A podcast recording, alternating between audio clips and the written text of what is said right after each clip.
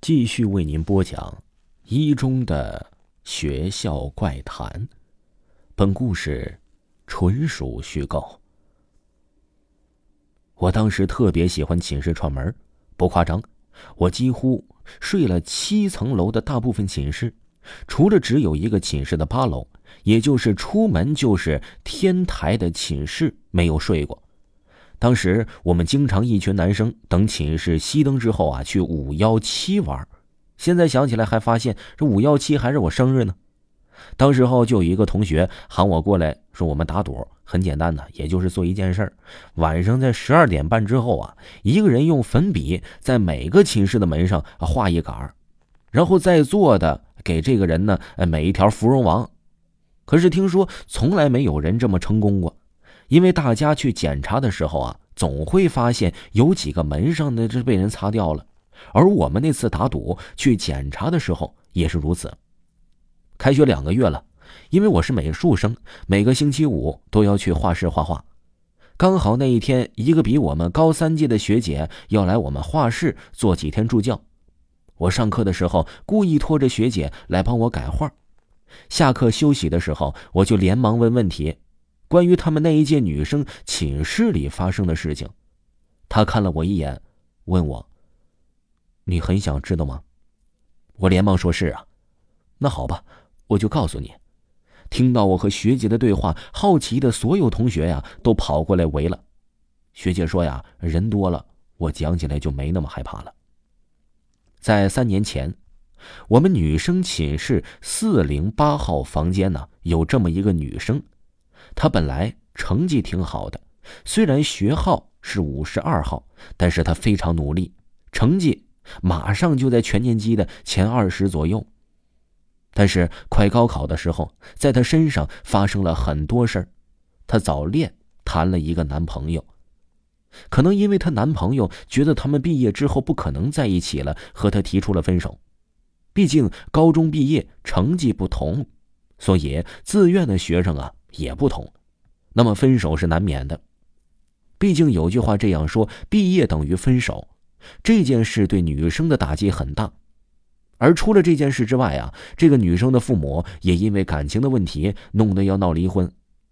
不知道为什么，理论说呀，哎，这个孩子要高考这件事呢，是不可能让孩子知道的离婚的。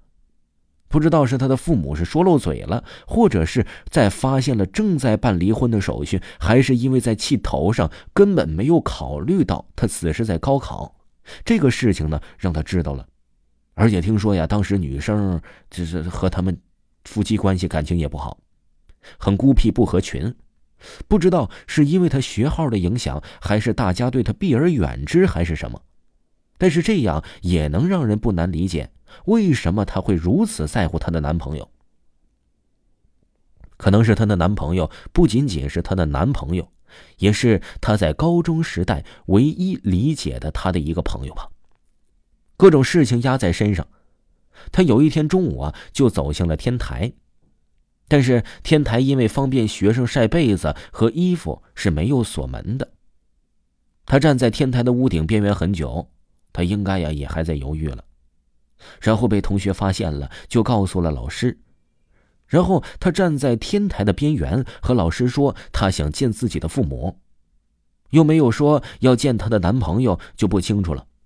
当时啊，他父母急急忙忙的就和校长一同前来的，吓得他父母跪在了他的面前。当时校长也跪在他面前，求他不要跳楼。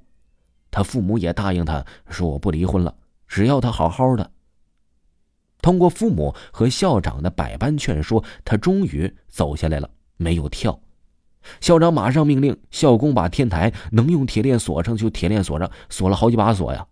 校长还和他同寝室的女生说，一定要看住他，不要让他做傻事儿。可是大家都好奇，为什么没有把他接回家呢？因为他的父母和老师考虑呀，毕竟马上要高考了，肯定还得继续待在学校里读书。做最后的冲刺。本以为这个事情，哎，就结束了，可是不幸与诡异的事情还是在当晚发生了。宿舍熄灯后，夜也深了，他寝室还有同学在打着灯看书复习，看书的女生就在他对面的下铺。就在这时，复习同学发现这个女生从自己睡觉的上铺爬起来，坐着发呆。这一切奇怪的行为使他的室友放下了手上的书，盯着他的一举一动。女生顺着上铺到下铺的楼梯，慢慢的爬下床，就在脚尖快要着地的时候，她不动了，手握着扶梯停止了。过了差不多五分钟的时候，突然回头，恶狠狠的看着盯着他的女生，大声说道：“我做鬼也不会放过你们！”说完了，他马上穿着鞋跑出了门，往楼上跑。这句话太有威慑力了，把复习看书的女生都给吓傻了。过了数秒才反应过来，然后马上摇醒了全寝室同学，让大家和他一起去追他。听众朋友，本集还有下集，如果呢您想要听下集的话，可以继续关注维华的。这部专辑，感谢收听，咱们下期再见。